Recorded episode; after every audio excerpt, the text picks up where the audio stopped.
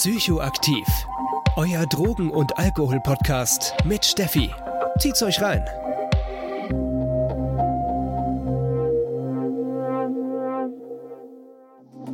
Diese Podcast-Folge wird euch präsentiert von Safe Party People Frankfurt. Herzlich willkommen zu einer neuen Folge Psychoaktiv. Schön, dass ihr alle wieder mit dabei seid. Ich habe heute jemanden als Interviewpartner in meinem Podcast, ja, mit dessen Forschung ich mich schon seit meiner Bachelorarbeit, also schon seit 2017, sehr viel beschäftige und was ja auch irgendwo Thema meiner aktuellen Masterarbeit ist. Und zwar Professor Dr. Dr. Harald Klingemann. Er hat einen Ehrendoktortitel durch die University of Stockholm für seine Studien zu Suchtbehandlungssysteme und Selbstheilung aus der Sucht. Außerdem ist er Forschungsbeauftragter am Institut für Design Research der Berner Fachhochschule. Sehr schön, dass Sie heute da sind, Herr Klingemann. Ja, ich bedanke mich für die Einladung und die diese schönen Blumen, die Sie mir hier als Einführung gleich überreicht haben. Ich freue mich, dass es hier auch eine Gelegenheit gibt, Forschungsergebnisse eben nicht nur in Fachzeitschriften zu veröffentlichen, sondern auch einen weiteren Kreis von Personen zu, ja, daran, daran zu interessieren. Und äh, von daher finde ich das tolle, ein tolles Format hier. Herr Klingemann, Sie forschen ja wirklich schon sehr, sehr lange zum Thema Selbstheilung. Wie sind Sie zu dem Thema gekommen? Also als ich meine Forschungstätigkeit bei der Schweizerischen Fachstelle für Alkohol und andere Drogenprobleme in Lausanne begonnen habe, da war ursprünglich mein Interesse eigentlich eher bei, bei Behandlungseinrichtungen, bei Alkoholfachkliniken und so weiter, weil äh, ich kam damals in die Schweiz äh, äh, von der Universität Bonn, vom Kriminologischen Seminar, und da hatte ich mich vor allem mit ähm, Gefängnissoziologie befasst also mit, auch mit Einrichtungen, die, Stichwort Resozialisierung, behaupten, sie verändern, sie verändern Menschen zum Positiven. Naja, und dann habe ich gesagt, gut, also jetzt im Suchtbereich, wie ist es denn jetzt mit den Kliniken und wie, äh, welche Behandlungstypen gibt es, wie funktioniert das und so weiter. Und dann aber mein damaliger äh, Chef, der Richard Müller, der hat gesagt, ja, ja, das ist ja alles schön, aber äh, und der Richard Müller, er hat, der hat sich vor allem für Vorbeugung interessiert, für, für Prävention. Und dann sagte ja, also gut, also wenn, wenn, wenn du auf diesem Gebiet weitermachen willst, also ich finde, so sagte er, das eigentlich Interessante, das sind ja eigentlich die Personen und die Betroffenen, die keine Hilfe suchen und die nie in einer Arztpraxis oder geschweige denn in einer Fachklinik auftauchen. Was ist denn mit denen? Kannst du die mal nicht beforschen? Hm, dachte ich, das ist eine interessante Idee. Nicht so ganz einfach, weil natürlich am, am beliebtesten in der, in der, in der Survey-Forschung, in der Umfrageforschung sind natürlich auch Zielgruppen, ähm, die, die schön erfasst sind, in irgendwelchen Karteien stehen. Noch besser wenn sie nicht weglaufen können, wie Schüler oder Gefangene oder Patienten. Also dachte ich, ja, das ist wirklich jetzt eine, eine, kühne Idee. Und dann, das war eigentlich der Startschuss, da habe ich mich mit dem Thema weiter, weiter äh, befasst. Und ich will ja jetzt keine großen Vorträge halten, aber bin dann auf die Pioniere sozusagen oder Vorläufer der Selbstheilungsforschung gestoßen. Das betraf zum einen jetzt immer auf das Thema Alkohol bezogen, äh, in den 70er Jahren die großen äh, Umfragen in den, äh, in den Vereinigten Staaten zu, zum Trink, zum Alkoholkonsum und zu, zu Trinkmustern. Und da hat man festgestellt, im, im Zeitverlauf bei, bei, Längsschnittunter, bei Längsschnittsuntersuchungen, dass sehr fluktuiert nicht? Dass es eben nicht so ist, wenn jemand ein Problem hat mit Alkohol und mit Drogen und so weiter, dass das wie so zwangsläufig eine zwangsläufig fortschreitende Sucht ist, so wie Rolltreppe abwärts, nicht wahr? Sondern nein, das kann in alle Richtungen, kann das auch gehen. Also diese Dynamik, das war ein, ein, ein erster Hinweis, da passiert was, was wir noch nicht genau verstehen, was wir noch nicht erforscht haben. Das, das war das eine. Und dann brauchen wir gar nicht über den großen Teich äh, schweifen. Und die sind ja in Frankfurt, wenn ich das richtig verstehe. Dann bin ich auf den eigentlichen, jetzt hier auf dem Kontinent, auf den eigentlichen Pionier der Selbstheilungsforschung äh, gestoßen, äh, Professor wohl jetzt im Emeritus ähm, Hans-Volker Happel, an der, an der äh, Fachhochschule. Und mein äh, Freund Happe, der war damals äh, nicht nur als Dozent tätig, sondern war auch äh, in dem Frankfurter Verein für Drogenhilfe, so hieß das, glaube ich, stark engagiert. Da ging es dann um, äh, um Schadensreduzierung und so weiter. Das heißt, er hatte da nicht nur theoretisch, sondern auch praktisch über diese NGO konnte er beobachten, wie Drogenabhängige sich äh, verhalten, verändern und so weiter. Und das war dann Mitte der 80er Jahre war es, waren die erste Untersuchungen zu der, zu der Frage, wie schaffen es Personen, was sind die Umstände, sich von einem risikohaften Suchtverhalten zu befreien ohne professionelle Hilfe. Da schließt sich der Kreis, beziehungsweise die Welt ist klein, weil der Volker Happel ist mein Zweitbetreuer meiner Masterarbeit tatsächlich. Sehen Sie, so, so, so kein Zufall, nicht? Äh, grüßen Sie ganz herzlich von mir. Habe ich länger nicht Kontakt gehabt mit ihm. Also eben, äh, da bin ich auf seine ganz interessanten Studien gestoßen und das hat mich dann bestärkt, auch in, den, ähm, in meinen Forschungsplänen. Und so kam es dann 1988 mit Unterstützung vom Schweizerischen Nationalfonds zu, zu der ersten Selbstheilerstudie in der Schweiz. Und zwar vergleichend bei Personen bei Heroin und bei Alkoholabhängigen. Bevor wir gleich tiefer in die Selbstheilung noch einsteigen oder was Sie herausgefunden haben, kann ich mir vorstellen, vor allem in den Zeiten, wo Sie geforscht haben, dass die Selbstheilung aus einer Abhängigkeitserkrankung da doch auch auf viel Widerstand stößt von ja einer ja von den Menschen, die halt eben Kliniken leiten und da sehr strikt, also eine sehr strikte oder sehr, ja doch sehr strikte Sicht auf Abhängigkeitserkrankungen wie die zu heilen sind haben. Oder liege ich da falsch? Also da kann Ihnen, es, es ist ja nun schon viele, viele Jahre zurück, aber äh, ganz heftig war eben äh, Hans-Volker Happel damals diese ersten Studien durch, durchführte, war die Reaktion in, in Frankfurt und, und in, in, in Hessen und im, im, in deutschen Landen damals. Äh, das war also ganz, ganz heftig und zum einen auch von, von äh, der, natürlich auch von Therapeutenseite, nicht wahr, die dann äh, tendenziell gesagt haben, ja, das, das gibt es ja gar nicht und, und wenn man da richtig hinschaut, dann sind die ja wirklich, die sind die gar nicht geheilt oder haben ihren Konsum gar nicht aufgegeben und da wird jetzt mit Steuergeldern, da wird da so ein, so ein Unfug gefördert und so weiter. Das war ganz, ganz groß, äh, ganz äh, damals Mitte der 80er Jahre eine große, äh, eine große Auseinandersetzung. In der Schweiz war, es ein bisschen, war es ein bisschen anders. Ähm, und zwar herrschte da eher Überraschung und Verwunderung, dass man die Sachen auch so ansehen kann. Da die erschienen da noch nicht irgendwie auf dem Radarschirm, dass man gesagt hat, ja, wenn das dann alles stimmt, dann sind wir unserer Arbeit los und so weiter nicht und dann brauchen wir keine Kliniken mehr. Nein, nein. Also das war die äh, eigentlich die, die Überraschung dieser neuen, dieser neuen Perspektive und ähm, äh, also Blick, die Bildzeitung und dann auch der Brückenbauer. Das ist von der Mikrogenossenschaft in millionenfacher Auflage, die der, der Newsletter, den die rausgeben.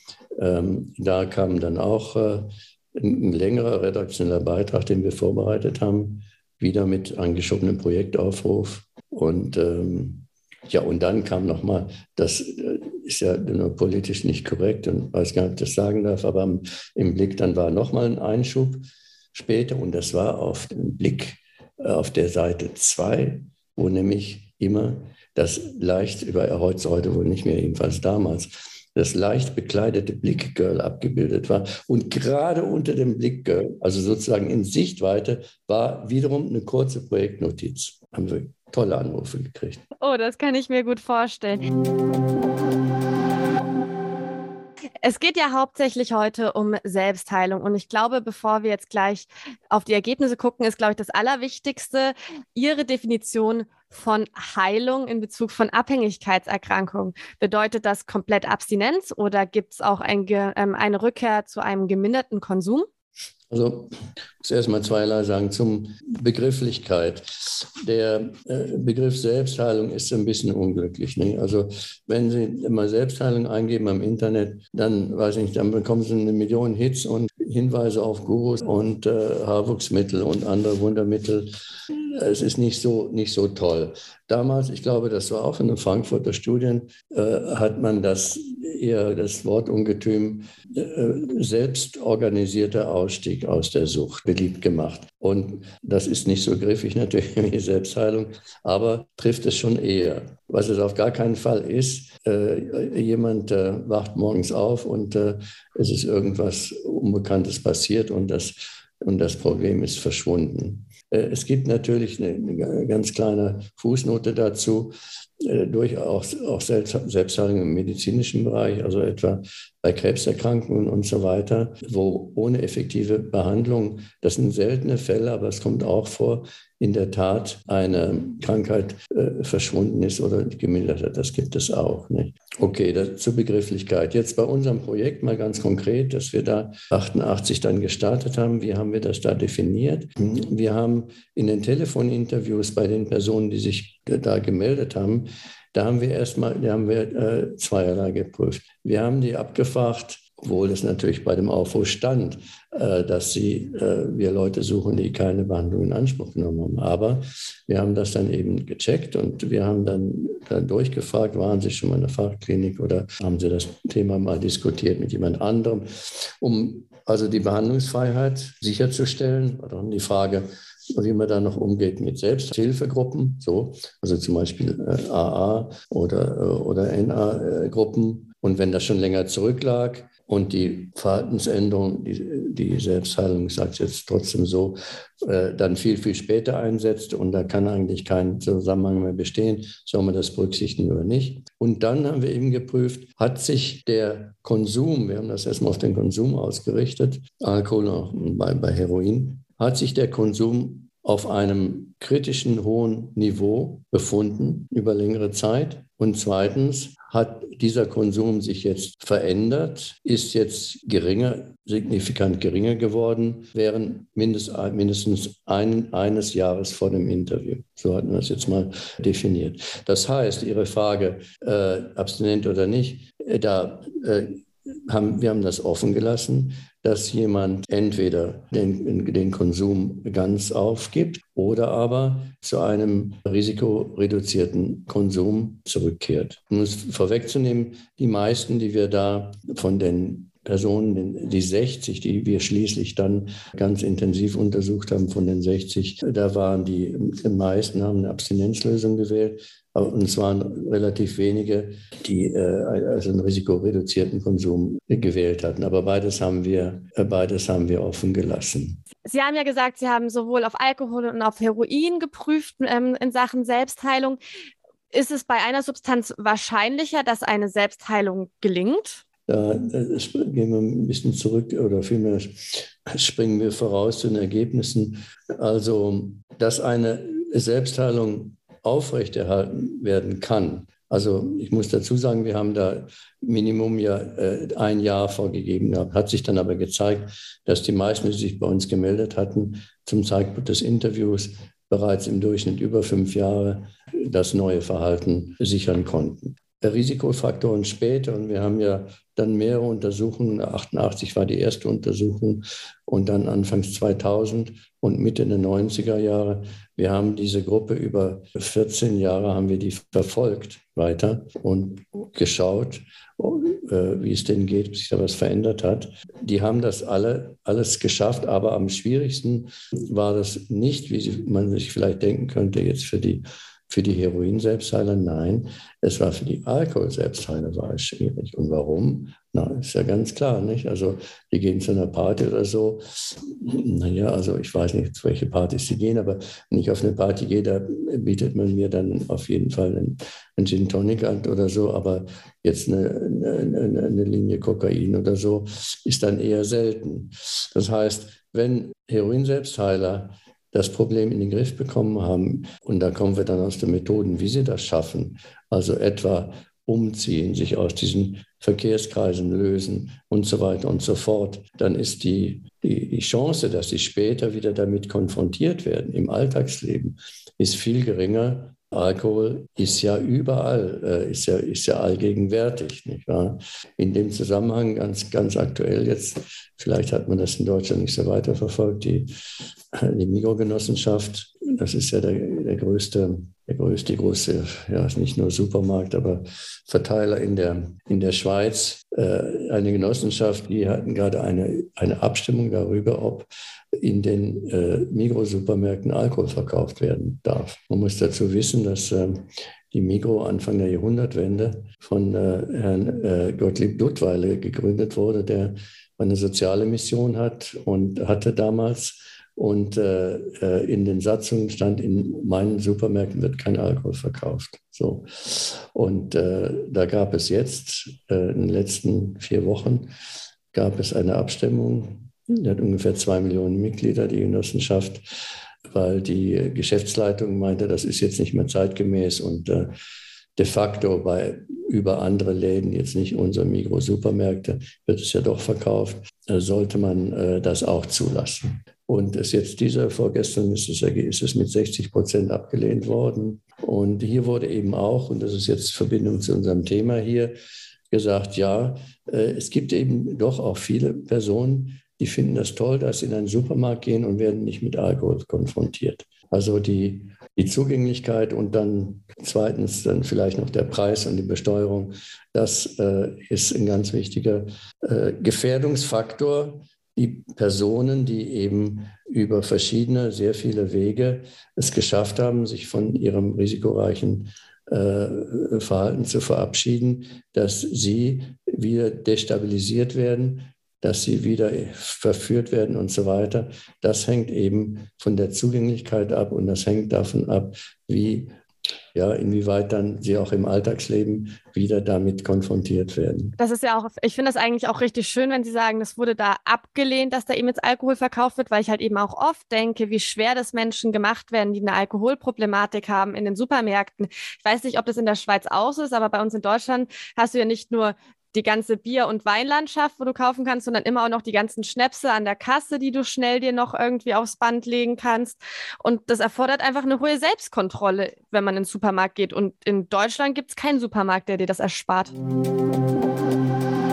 Werbung Wisst ihr, welches Buch schon Ewigkeiten auf meiner Leseliste steht? Der totale Rausch von Norman Ohler. Das ist ein super spannendes Sachbuch, das sich mit der perfiden Doppelmoral bezüglich psychoaktiver Substanzen in Nazi-Deutschland beschäftigt. Auf der einen Seite war der Konsum psychoaktiver Substanzen ein absolutes Tabu, auf der anderen Seite wurde jedoch Methamphetamin, damals auch Panzerschokolade genannt, genutzt, um die Soldaten zu dopen, aber auch um die Leistungsfähigkeit der Zivilgesellschaft aufrechtzuerhalten. Und ihr kennt mich ja, ich finde geschichtliche Auseinandersetzungen mit Drogen immer super spannend. Das Problem ist allerdings, dass auch wenn mein Wissenshunger fast unstillbar ist, die Ressource Zeit leider bei mir ziemlich oft begrenzt. Dafür habe ich jetzt allerdings eine echt coole Lösung gefunden, die es mir ermöglicht, mich mit den verschiedensten Themen zu beschäftigen, auch wenn die Zeit mal knapp ist. Und diese Lösung heißt Blinkist. Das ist eine App, die über 6500 Sachbücher sowohl in Text als auch in Audioformat zusammenfasst. Und ich bin total happy, dass Blinkist den Podcast als Sponsor unterstützt. Ihr könnt nämlich den Blink des Buches Der totale Rausch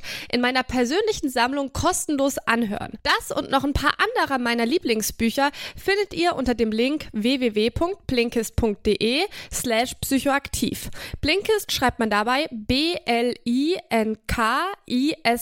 Falls euch das dann gefällt, könnt ihr unter diesem Link dann auch das Premium-Abo sieben Tage kostenlos testen und bekommt außerdem 40% auf das Jahresabo. Richtig cool ist, dass man das Premium-Abo auch mit einer Person teilen kann. Man bekommt also zwei Abos zum Preis von einem. Alle Informationen findet ihr in den Shownotes oder eben einfach direkt unter dem Link www.blinkist.de slash psychoaktiv.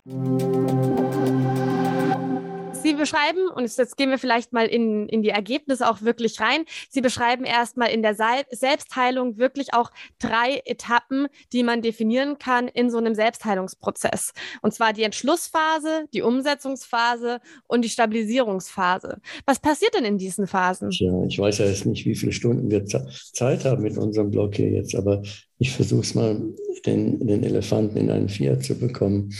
Ich muss dazu vielleicht dazu sagen, das theoretische Rahmenmodell, das von einer amerikanischen Forscher, äh, die Clemente, äh, was auf Verhaltensänderungen generell, jetzt nicht nur bezogen auf Sucht, äh, angewandt wird, diese verschiedenen Phasen der Veränderung. So. Und ähm, das haben wir eingesetzt. Ja, also in der Entschlussphase, da ist ganz wichtig und zentral ein Abwägungsprozess, der bei äh, den Personen in Gang kommt. Und zwar ein Abwägungsprozess, in dem sie sozusagen Bilanz ziehen. Nicht? Weshalb soll ich mein Verhalten verändern? Und das sagen dann oft so anekdotisch Süchtige, weil die fragen Sozialarbeiter, ja, wieso, was hast du mir denn zu bieten, wenn ich damit aufhöre? Nicht wahr? So. Und man kann sich das so vorstellen, dass man Bilanz zieht. Man fragt sich, ja, was würde ich denn jetzt gewinnen, wenn ich jetzt weniger Alkohol trinke? Und was würde ich verlieren, wenn ich weniger Alkohol trinke? Diese, dieser Abwägungsprozess, der ist, äh, der ist also ganz, ganz wichtig und da können ganz viele Aspekte können dabei äh, eine Rolle, äh, können dabei eine Rolle spielen. Jetzt bei unserer Untersuchung haben wir im Grunde zwei Motivationen so identifiziert. Das eine, und das ist eigentlich sehr, das ist das Bekannteste und das, was man immer denkt und auch die Therapeuten häufig annehmen, annehmen, das ist so die, die Leidensdruckthese. Die Leute, Personen ändern ihr Leben, wenn es ihnen schlechter nicht mehr gehen kann.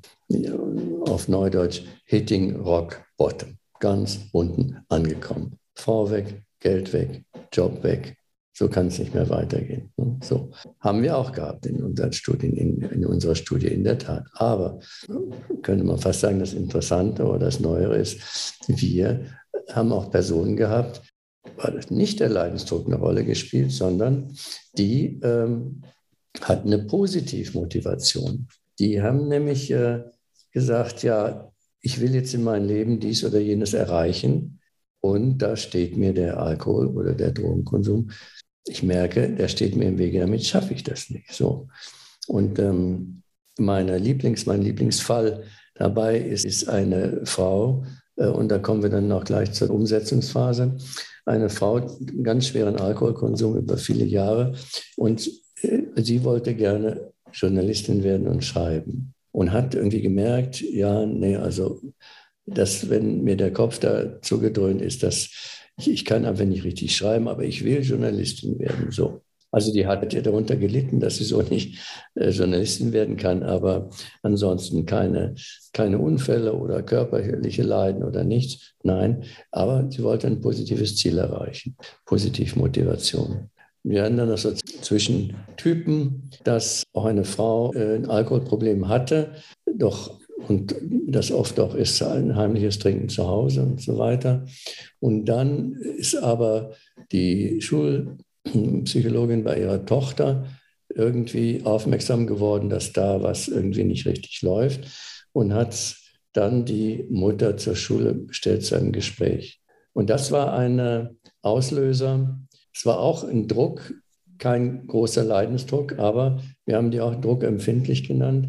Das war ein Aha-Erlebnis für die Mutter, dass sie dann gesagt hat, ja, also mein Verhalten, das hat dann auch Konsequenzen vielleicht für meine Tochter und so weiter und so kann es nicht mehr weitergehen. Aber zurück zu der Journalistin. Da hat die Frau gesagt, ja, wissen Sie, ich habe das so gemacht. Ich habe mir eine Flasche Whisky auf den Tisch gestellt und äh, ich habe mir in eine, ein, äh, einen Shot Whisky eingegossen, habe den getrunken und genossen. Und dann habe ich in das kleine Glas habe ich Wasser eingefüllt und das in die Whiskyflasche gegossen.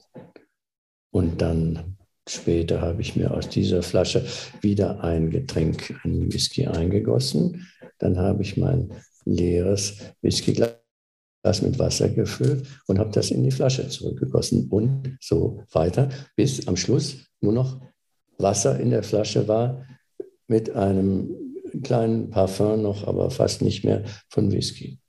So. Das war ihre, wie der Therapeut sagt, ihre Ausschleichungskur. So hat sie sich ausgeschlichen. Das war ihr, ihr Trick oder ihre Methode, am Schluss sagt sie noch dann, sagt, ja, und dann, dann habe ich dann anschließend aber noch literweise Kaffee getrunken oder so. Ne? Also das nebenbei, ob es dann Verschiebungen gibt, nicht wahr, äh, zu anderen Essstörungen oder anderen, das ist, ist noch ein spezielles Thema für sich, haben wir aber auch nicht da äh, beobachtet. Das heißt, der, in der Umsetzungsphase, da äh, verfügten die Selbstheiler und Selbstheiler, sowohl Alkohol als auch Heroin, über einen Werkzeugkasten, der, sage ich immer, eigentlich jeden Therapeuten neidisch machen sollte. Da können Sie was abgucken. Und eine unfassbare Kreativität. Also wenn ich mir überlege, dass diese Frau eben sozusagen ja ihren Whisky verwässert hat, um damit sich auch leicht abzudosieren, ist wahrscheinlich auch in Sachen Entgiftung gar nicht mal so unklug gewesen, sich darunter zu dosieren, um keine starken Entzugserscheinungen zu bekommen.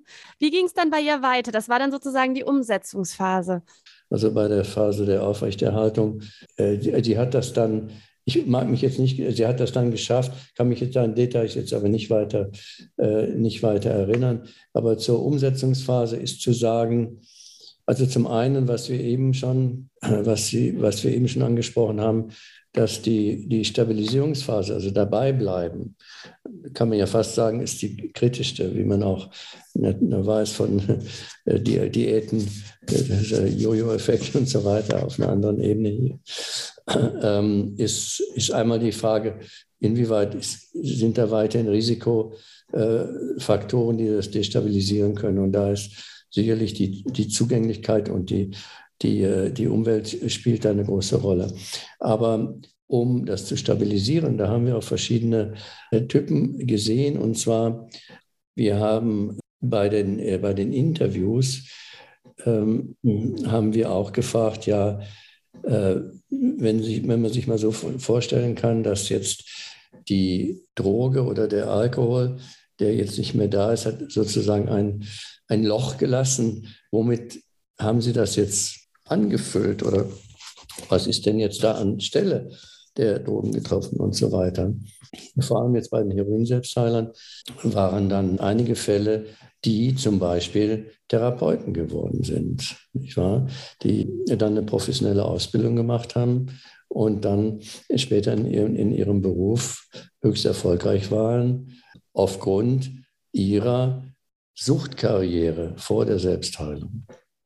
Das ist nämlich auch ein, ein, weiteres großes Vorurteil, was es in den früheren äh, Ansätzen zur Suchttherapie gab, dass man die sozusagen die alte Suchtpersönlichkeit, die muss völlig zerstört und ausradiert werden und dann können wir den neuen Menschen aufbauen. Und das ignoriert völlig, dass man während Suchtkarrieren, aber nicht nur während Suchtkarrieren, auch während anderer devianten Karrieren, kriminellen Karrieren, da lernt man viel.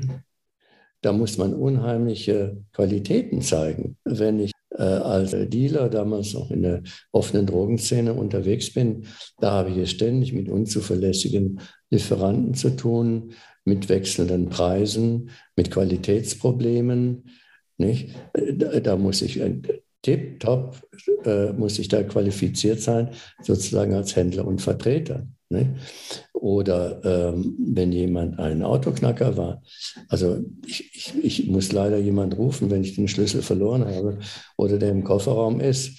Aber der, der, Auto, der, der Autoknacker, der weiß, wie man das macht. Und das muss man lernen. Ne? Naja, und jetzt bei unseren, ähm, bei unseren äh, Selbstheilern, die eine Suchkarriere hinter sich haben, die haben natürlich auch eine Menge gelernt. Zum einen ist es auch so, dass wir festgestellt haben bei den Interviews, das hat alles nicht beim ersten Mal geklappt. Die haben das mehrfach, haben die das versucht und dann sozusagen wieder was geändert in ihrer Methode und äh, dann wieder jenes versucht. Das war ein, ein, ein Lernprozess, bis das dann nach mehreren, ähm, nach mehreren Versuchen geklappt hat.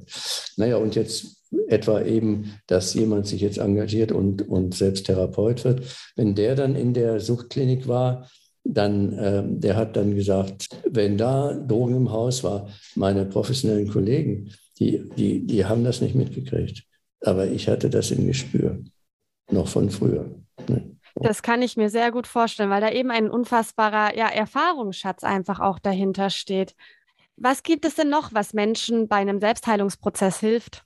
Man muss natürlich auch davon ausgehen, welches, wie das so genannt wird in der Literatur, über wie viel Selbstheilungskapital oder Heilungskapital eine Person verfügt. Und das ist überhaupt nicht gleichzeitig, äh, überhaupt nicht gleichmäßig verteilt. Und unter dem Selbstheilungskapital und Recovery-Kapital, da sind natürlich erstens mal die, die sozialen Unterstützungsnetze, da sind finanzielle Ressourcen, nicht wahr, äh, materielle Ressourcen spielen dabei eine große Rolle. Und man muss auch sagen, und wir kommen zu dem Punkt, dass natürlich es auch ein Recht auf Behandlung gibt und dass es auch natürlich ein, durchaus einen Personenkreis gibt äh, mit schwersten Abhängigkeiten, die dringend professionelle Hilfe brauchen. Auf jeden Fall. Also wer sich schon raushöre, für nicht jeden ist der Selbstheilungsprozess der richtige Prozess. Ist das richtig? Generell mal gesagt, oder kommen wir noch zu unserer Ausgangsfrage eigentlich zurück. Äh, damals, als diese kontroversen Diskussionen gab, da wurde gesagt, ja, es gibt vielleicht Selbstheilungen, aber das sind so ein paar Ausnahmen. Und wenn man richtig hinguckt, waren die doch nicht richtig abhängig. Also das ist jetzt vollumfänglich widerlegt und man kann es sogar plakativ so sagen, dass wenn jemand aus der Sucht aussteigt, dann ist es in der Regel ohne professionelle Hilfe. Die Behandlungslücken, wie das da im Jargon genannt wird, eigentlich in allen Ländern, auch in Deutschland, die Behandlungslücken, also die, man weiß ja einerseits über, über Umfragen, da weiß man ja, kann man ja ungefähr den Problemkreis schätzen, wie viele Personen de facto betroffen sind. Und dann kann man aber auch gucken, ja, und wie viele Personen sind denn in Kliniken oder auch in, auch in ambulante Behandlung und so weiter. Und wenn man das, diese Zahlen nebeneinander hält, dann es schwankt, aber da ist es, wenn es, wenn man alles, alles mit einbezieht, sind es hochgeschätzt vielleicht 20 Prozent der Personen, die eigentlich Behandlung nötig hätten, die, die nicht in Behandlung sind. Eben die Frage nochmal, unsere Ausgangsfrage, und bei dieser Forschung ist, was passiert mit den 80 Prozent? Und nun ist in der Tat bei den 80 Prozent eben, äh, sind diese Selbstheilungsprozesse auch erfolgreicher am Gange. Aber es gibt natürlich auch einen Teil eine, der Untergruppen hier, die in der Tat in, in Behandlung landen sollten und die akzeptieren sollten, die aber, und das wäre dann vielleicht nochmal ein anderer Block, deshalb Behandlung nicht in Anspruch nehmen, weil nicht das geboten wird, was sie eigentlich brauchen. Natürlich, der Elefant im Wohnzimmer ist nach wie vor das, das weit verbreitete Abstinenzdogma. Und ähm, wenn ich persönlich als, als, als äh, Änderungsziel verfolge, ich möchte risikoreduziert trinken, nur noch drei Tage pro Woche und keinen Schnaps, so zum Beispiel, dann äh, kann ich schon mal lange suchen, bis ich dann eine Klinik finde, die mir, über der nicht oben groß drüber steht, Abstinenz, Abstinenz, Abstinenz. Ne? Da hat sich schon etwas verändert.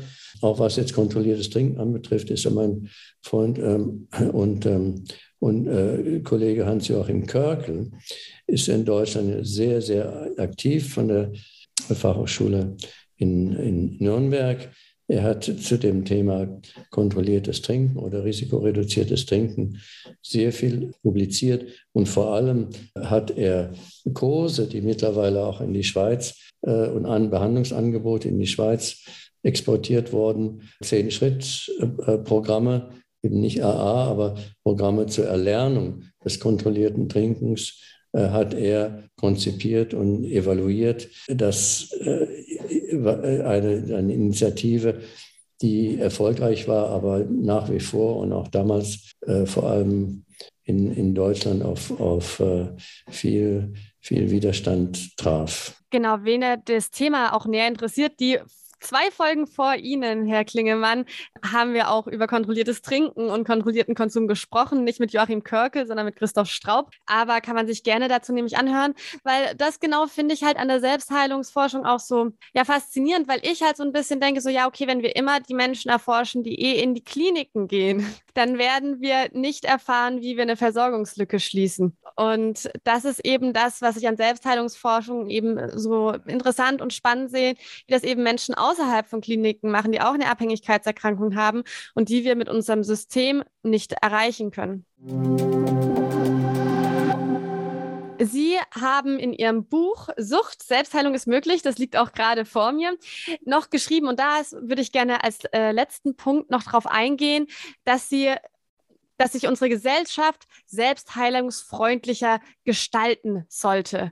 Was meinen Sie damit? Ja, selbstheilungsfreundlich. Äh, wir hatten es ja vorhin schon einen, einen wichtigen Aspekt angesprochen. Das bezieht sich natürlich auf die, auf die Drogensucht- und Alkoholpolitik. Nicht wahr? Welche äh, Ziele da verfolgt wurden, wie die Gratwanderung zwischen äh, ja, äh, Liberalisierung und unnötiger Bevormundung von Bürgern, wie diese Gratwanderung äh, ausfällt. Die, die Zugänglichkeit, wir hatten ja gerade vorhin das Mikrobeispiel, nicht wahr? Das ist sicherlich ein, ein Punkt. Das heißt, die, ähm, eine Gesellschaft, in der die Zugänglichkeit zu Alkohol auch im, im guten Sinne ähm, äh, kontrolliert wird. Das ist sicher ein, ein, ein Baustein, ein Charakteristikum. Dann äh, ganz wichtig ist das Stichwort äh, Stigma natürlich. Das war eigentlich das ja auch sehr äh, bedrückende, wenn wir dann unsere Selbstheiler auf, ein Heroin befragt haben, inwieweit haben sie, wissen denn andere Personen, dass sie da früher dieses Problem hatten und das jetzt bewältigt haben. Da könnte man zunächst ja nochmal blauäugig sagen, ja, das ist ja eine ganz tolle, ganz überraschende Success Story. Das erzähle ich doch jedem. Genauso wie wenn ich, ich gebe das Rauchen auf und dann erzähle ich ganz stolz, hey, ich war Kettenraucher und jetzt, du kannst neben mir rauchen, das macht gar nichts. Ne? Aber die Pointe an, an Sie, die waren sehr, sehr, haben gesagt, ja, in der engeren Familie und die wissen das schon, aber ich würde mich ja hüten, meinem Arbeitgeber das, das zu sagen und anderen Personen, die Alkoholselbstheiler, die, die, die, waren schon eher bereit, ihre, ihre Erfolgsstory zu teilen. Ah ja, und dann haben wir noch nachgefragt, und wie haben denn die Personen reagiert, denen sie das gesagt haben? Und dann hielt sich also der Applaus auch bei den Heroin-Selbstheilern, bei den wenigen, die das dann schon doch äh, offenbart haben, hielt sich da sehr in Grenzen, während bei, den, äh, bei unseren Alkohol-Selbstheilern äh, da die Leute sehr froh waren und Glückwünsche und so weiter. Naja, und das spiegelt das Stigmatisierungsniveau und die Suchtbilder, die in der Gesellschaft vorherrschen, die es den Personen dann auch erschwert, nicht wahr, äh, da, äh, dabei zu bleiben und es ihnen schwierig macht. Ein, noch einen Schritt weiter, weshalb das so ist, weshalb das stigmatisiert wird, nicht wahr, ist natürlich auch, äh, sind dann welche Vorstellungen von Sucht und Gründen von Sucht und ob man das verändern kann oder auch nicht, die Veränderbarkeit, wie das in der Bevölkerung verteilt ist. Und da braucht es dann bei einer selbstheilungsfreundlichen äh, Gesellschaft, braucht es auch Kampagnen, die in der Bevölkerung äh, ich sage mal so, einen, den Glauben an und einen Selbstheilungsoptimismus auch stiften. Es gab, das sind ganz selten diese Kampagnen. Es gab eine große Ausnahme Mitte der 90er Jahre, glaube ich, in der, in der Schweiz war das, ist auch in dem, äh, in dem Büchlein schön nachlesen können. Ähm, da wurde in der Schweiz eine Kampagne gefahren äh, mit Bezug auf Drogenausstieg und da hieß es dann, ja, also manche brauchen länger, aber die meisten schaffen es, den Ausstieg. Und das wurde dann auch visualisiert mit äh, so Aufwärtsspiralen, aber die dann äh, nach aufwärts zeigen und so weiter. Also dieses, diese Suchtbilder in Gesellschaft, natürlich ist das ganz hartnäckig und ist leicht gesagt, da was zu ändern, aber die spielen natürlich auch mit eine Rolle. Und, und man weiß auch, dass auch aus der Stigma-Forschung, dass wenn ich meine, ich kann ein Verhalten nur ganz, ganz schwer ändern oder bei der Sucht, ich glaube an diese Idee, Rolltreppe abwärts, nicht der erste Schuss und dann ist vorbei. Wenn ich an sowas glaube, dann, dann denke ich ja, dem ist auch nicht zu helfen. Nicht? Also die, die Mobilisierung von Hilfe und Unterstützung ist dann völlig abgewürgt, dann mache ich das auch nicht. Ich werde ja meine Energie nicht für, oder meine Hilfe oder meine Zeit äh, an jemand ja, verschwenden, wo man weiß, das nützt nichts und wenn überhaupt, kann dem ein, ein hochspezialisierter Therapeut in einer hochspezialisierten Klinik helfen. Absolut. Und das ist ja wie ein Teufelskreis, wie Sie das gerade beschrieben haben. Ne? Menschen, die das schaffen, reden nicht drüber. Das heißt, sie können damit logischerweise auch dann äh, schlecht andere Menschen motivieren, weil sie ihre Erfolgsstories nur bedingt eben teilen. Und gleichzeitig ist genauso, wie Sie das sagen, dieses Narrativ von, ja, also da braucht es ja mindestens mal stationär und Abstinenz und äh, genau dieses, dieses klare, stiere System sozusagen, damit das überhaupt was werden kann das demotiviert natürlich auch Menschen, es überhaupt mal zu versuchen, was selbst zu verändern. Ja, das ist sehr tückisch. Ich meine, wir kennen das ja auch aus der Politik und aus der Politikwissenschaft mit dem Stichwort Schweigespirale. Nicht wahr? Wahlen stehen an und sie fahren durch die Stadt und überall auf, und auf den Autos und so weiter sehen sie auf, Aufkleber, Otto wählen und so weiter. Aha, aha, so. Man, man gewinnt den Eindruck, ja, die Unterstützer von Otto, das ist wirklich eine Mehrheit. Aber die, diejenigen, die sich das Auto nicht auf das Auto kleben, sind vielleicht Mitglied einer schweigenden Mehrheit. Und dann nachher wird eben nicht Otto gewählt, sondern Willi. Ne? Absolut, absolut. Das für, also das finde ich total äh, den wichtigen Aspekt, weil man es in so vielen Punkten in unserem Leben und jetzt mit Social Media wahrscheinlich noch mehr findet, weil da ja wirklich viele sind, die laut aufschreien und aber auch viele, die natürlich schweigen, die natürlich auch nicht so viel Aufmerksamkeit bekommen am Ende. Wenn wir jetzt vielleicht noch ganz zum Schluss einen Blick in die Zukunft machen. Was wünschen Sie sich als Veränderung, die jetzt einfach auch äh, ja eintreten sollte in nächster Zeit oder in ferner Zukunft? Wa wo würden Sie da den Fokus drauf legen? Im Suchthilfesystem logischerweise. Also das wird ja oft auch gefragt an die, Selbst die Selbstheilungsforscher ja, was, was nützt denn eure Forschung äh, der Therapie, den Therapeuten oder, oder dem, dem System? Naja, und da kann ich zum einen sagen, schaut euch mal an, was die Personen, wir, wir haben die natürlich auch gefragt bei den Interviews, warum haben sie denn keine Hilfe gesucht? Nicht? Da gibt es doch diese tollen, das haben wir nicht so gesagt, aber da gibt es doch diese Angebote, warum haben sie keine Hilfe gesucht? Nicht? Und da äh, damals, und da hat sich vermutlich auch nicht so viel geändert äh, seither, da war ein ungefähr ein, ein Drittel, die haben gesagt, ja, da ich, da, ich, wus, ich wusste gar nicht, dass es da in meiner äh, Stadt oder Umgebung da was gibt, was, was, was für mich da ein, ein nützliches Angebot war, die einen. Ne? Dann äh, ein, ein weiteres Drittel hat quasi gesagt, da, ja, also da gehe ich nicht hin zu diesen Abstinenzaposteln da. Nee, nee, überhaupt nicht. Also die behandeln mich nur schlecht und äh, da werde ich nur fertig gemacht und da würden mich keine zehn Pferde hinbringen. So. Stigma so. Und das letzte Drittel ist eben, die sagen, ja, das ist schon, ich weiß, da gibt es diese Einrichtungen. Ich weiß auch, die, das sind äh, die, gute Therapeuten und die meinen es wirklich gut, aber das, was was ich brauche, um mein Leben zu verändern, das haben die nicht im Repertoire. Das haben die nicht im Repertoire. Und ich will dazu gleich noch einen kleinen äh, Fall von meinen äh, Gesprächspartnern sagen.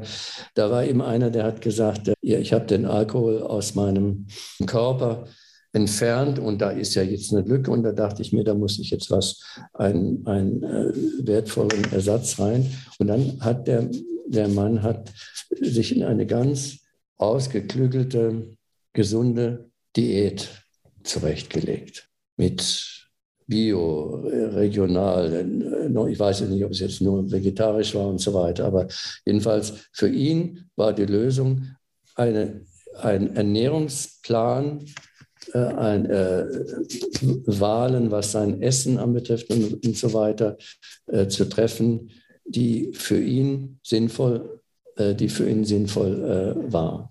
Ja, und da hätte er natürlich jetzt lange suchen können nach einer, nach einer, nach einer Suchtberatungsstelle, wo, wo, er sagt, ja, also ich mit, der, mit dem Trinken, das habe ich schon, nee, ja, vielleicht zu einer Ernährungsberatungsstelle, aber nee, verstehen Sie, was ich meine? Nee? Ja, Das sozusagen, was ich rausgehört habe, ne, dass eben jeder findet ja, oder das Beispiel zeigt ja gut, dass jeder auch einen sehr individuellen Weg hat, der im Prinzip auch anerkannt und gefördert werden muss, wenn man das sozusagen in die Hilfe einpflegen möchte, in die professionelle.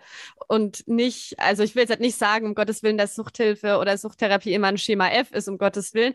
Aber natürlich bewegt sich das in einem therapeutischen Rahmen, der erforscht wird. Ja, die Personen haben eben ihre, ihre individuelle Roadmap, ihren, ihren individuellen Plan. Und äh, man kann fast sagen, die Selbstheilung kann auch in der Klinik stattfinden. Und dazu kann ich noch eine, eine Anekdote bei, bei äh, steuern. Ich war Forschungsleiter an der Südlandklinik in, bei Bern und da habe ich mitgekriegt, da gab es einen Fall, da hat sich eine Frau um die Aufnahme bemüht und die hat gesagt, ja, ich habe gehört, äh, in ihrer Klinik, da gibt es auch so ein, ein, ein Yoga- und ein Meditationsprogramm und das möchte ich gerne mitmachen. Naja, und dann haben sich dann erstmal da die an den Kopf gekratzt und, und haben gesagt, aber ja, sinngemäß, ja, und, ja, wie ist es denn mit der Sucht, wie ist es mit dem Alkohol? Nein, sie sagt, sie will da in die Klinik, weil, weil die das anbieten, das, ist, das passt in ihren Plan. Naja, also ich, die haben mir dann äh, sozusagen, ich übertreibe das jetzt nicht, ähm, ihr erstmal einreden müssen oder klar mit, was sie eigentlich sonst noch für Probleme hat. Und das kann doch nicht nur die Yoga sein und du musst noch dies und jenes machen. Und naja, die Frau ist in die Klinik gekommen und die hat auch alles mitgemacht, was da angeboten wurde mit Gruppentherapie und so weiter. Aber meine Interpretation ist die, die äh, aus welchen Gründen auch immer, das hätte sie auch woanders finden können, aber die hat ihren Selbstheilungsplan und da ist der Baustein Nummer fünf ist, ich brauche was Spirituelles, ich brauche was Meditatives und ach, ich wohne und hier in dem Ort ist ja gerade diese Klinik, da gehe ich da hin. Und dann kam die da und naja, also wenn die das wollen, dass ich mich dann noch in die, in die Therapiegruppe sitze, dann mache ich das auch noch mit. Aber äh, weshalb ich eigentlich da bin, aber das bleibt mein Geheimnis, das ist dieses Meditativangebot. Nicht? Also da hat ein, ein Selbstheilungsplan mit Etappe Klinik stattgefunden. Ah, das ist ja wirklich auch interessant. Und das, ich finde, solche Geschichten, solche Anekdoten, und das merke ich auch in meiner Masterarbeit, da kann man, es, es hilft auch gut, sein eigenes professionelles Handeln. Ich bin ja in der Drogenberatung und Suchttherapeutin in Deutschland, dass man sich da auch immer ein bisschen an die Nase fasst, weil, ne, und, und immer sagt, naja, die Klienten, Klientinnen oder die Menschen, die dazu kommen, die haben schon auch einen Plan, was ihnen gut tut. Und das äh, sollte man auch vor allem Platz dafür lassen. Und ne, ich, ich frage mich zum Beispiel, die Dame, äh, die Sie benannt haben, ich wüsste nicht, was, was ich machen würde, wenn jemand in der Drogenberatung kommt und mir das mit der Whiskyflasche erzählt. Ich glaube, ich fände das erstmal sehr schräg. Und, und dann finde ich das eigentlich fast ein bisschen schade, dass ich es schräg finde, weil an dem Beispiel hat es ja sehr viel auch gebracht. Ja, ja, ich, da ist natürlich dann immer die Frage, ist der, dieser Trick, der funktioniert der nur für die VF oder kann man das abkupfern und empfehlen? Nicht? Und meine Antwort darauf, also Therapeuten, ich habe also Kurse gegeben, haben mich das gefragt und dann habe ich gesagt, ja, äh, oder, oder meine Idee war, auf, auf ihrer Website oder was sie haben, äh, die können ja das und noch andere Beispiele aufführen, aus dem Werkzeugkasten der Selbstheiler Tricks von der VF und von dem Herrn A und so weiter. Und dann aber mit der Quintessenz, um zu sagen, ja, und was ist denn Ihr Trick? Absolut. Oh, das finde ich, oh. ich, ich nehme mir gerade gerade Ideen mit für meine Drogenberatung. Mal schauen, was ich da am Ende umsetzen kann. Ja, Herr Klingemann, wir sind ziemlich am Ende. Ich werde Ihr Buch Sucht, Selbstheilung ist möglich. Das ist ein wunderbares Buch. War ein toller Einstieg, vor allem auch in das Thema für mich nochmal. Ähm, in, ja, in die Shownotes verlinken, damit das andere finden. Gibt es sonst noch was, für das Sie gerne für sich Werbung machen wollen? Nein, ja, das, dieses Büchlein ist wirklich, äh, da muss ich noch dazu sagen, dann eben der Papstverlag äh, haben gesagt, ja, Sie haben, das ist ja ein interessantes Thema aber jetzt immer nur in Fachzeitschriften und für, für spezialisierte, für Spezialisten zu schreiben, ist ja auch ganz schön, aber können Sie nicht mal was Verständliches schreiben? Dann habe ich gedacht, das ist natürlich was ich Verständliches schreiben. Spaß und, und dann dachte ich, na gut, ich da, äh, diese Herausforderung, die, die musst du jetzt annehmen. Und dann, äh, äh, und dabei ist eben dann dieses, ich zeige es jetzt mal, das wir im Fernsehen, hallo, Tante sowieso. Da ist dann dieses Büchlein rausgekommen. Naja, meistens sind die Autoren ja selber zufrieden mit dem, was sie geschrieben haben. Aber ich bin ja wirklich zufrieden und zwar haben die das ganz schön gemacht. Da gibt es immer so schöne, schöne Bilder sind hier drin. Und vor allem geht es hier nicht nur um Alkohol und Heroin, sondern hier, es gab da nämlich noch andere Studien, da geht es auch um Gambling, um, um Spiel und um, um Ernährungsstörungen, inwieweit da Veränderungsprozesse eine, eine Rolle spielen. Und man kann das sozusagen dann auch à la carte lesen, je nach Thema. Genau, das kann ich auch wirklich nur empfehlen, sowohl für Betroffene, die in das Thema mal ein bisschen reinschnuppern möchten oder Interessierte im Allgemeinen oder natürlich auch Fachkräfte, die sich vielleicht auch noch nicht so sehr mit Selbstheilung beschäftigt haben, weil es ist einfach ein wahnsinnig interessantes Forschungsgebiet. Ich bin schwerst fasziniert und ja, Herr Klingemann, vielen lieben Dank, dass Sie sich heute die Zeit genommen haben und uns an Ihren langjährigen Erfahrungen teilhaben lassen. Das